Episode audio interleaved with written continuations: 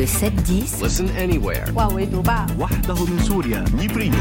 sur France Inter. Géopolitique, bonjour Pierre Aski. Bonjour Nicolas. Pierre, vous nous parlez de nouvelles menaces en provenance de Russie. Oui, comme s'il ne manquait pas de sujets de discorde et de confrontation avec la Russie de Vladimir Poutine, un nouveau dossier a surgi à Washington, potentiellement très grave.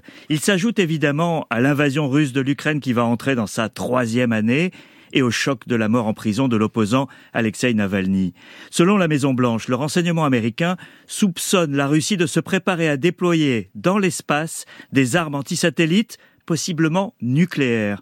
C'est pris suffisamment au sérieux pour que le secrétaire d'État américain Anthony Blinken en parle ce week-end, en marge de la conférence de Munich sur la sécurité, à ses homologues chinois et indiens. Il a plaidé pour qu'ils interviennent auprès de Moscou.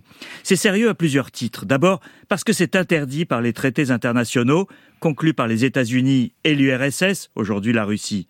Les traités de désarmement tombent les uns après les autres et l'espace restait un des derniers en vigueur. Ce n'est jamais un bon signe de sortir des traités de désarmement. Et quels sont les, les autres risques? L'espace a longtemps été un domaine volontairement démilitarisé, mais il constitue désormais un des nouveaux champs de la conflictualité. L'importance des satellites de communication, de géolocalisation ou d'espionnage est telle que la guerre moderne ne peut plus s'en passer. Le risque est donc de menacer ces infrastructures satellitaires. Un roman d'anticipation américain, La flotte fantôme en français, place le début de la troisième guerre mondiale dans l'espace, avec la destruction du réseau satellite GPS. C'est exactement ce que redoutent aujourd'hui les Américains avec ces armes antisatellites dans l'espace, nucléaires de surcroît.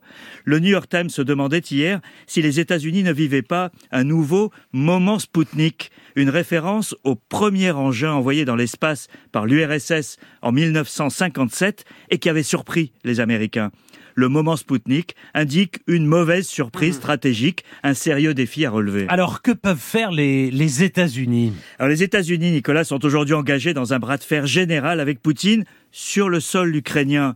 Et leur seul moyen de riposte à tout ce que fait la Russie, qu'il s'agisse de la mort de Navalny, de la désinformation ou des menaces dans l'espace, devrait être d'accroître le soutien à l'Ukraine dans sa guerre existentielle avec la Russie, surtout à un moment où Moscou remporte des succès militaires.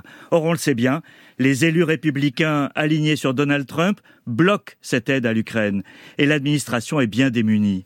Les fuites sur la menace dans l'espace ne sont peut-être pas totalement déconnectées d'une tentative de convaincre les républicains à l'ancienne de se ressaisir. Nikki Haley, la rivale de Donald Trump dans la course à l'investiture républicaine, se demande ainsi tout haut pourquoi l'ancien président est si aimable avec les dictateurs? Il n'a d'ailleurs toujours pas commenté la mort de Navalny. Mais les héritiers de Ronald Reagan ont bien changé et l'emprise de Trump résiste pour l'instant à tout, y compris peut-être à un déploiement menaçant dans l'espace.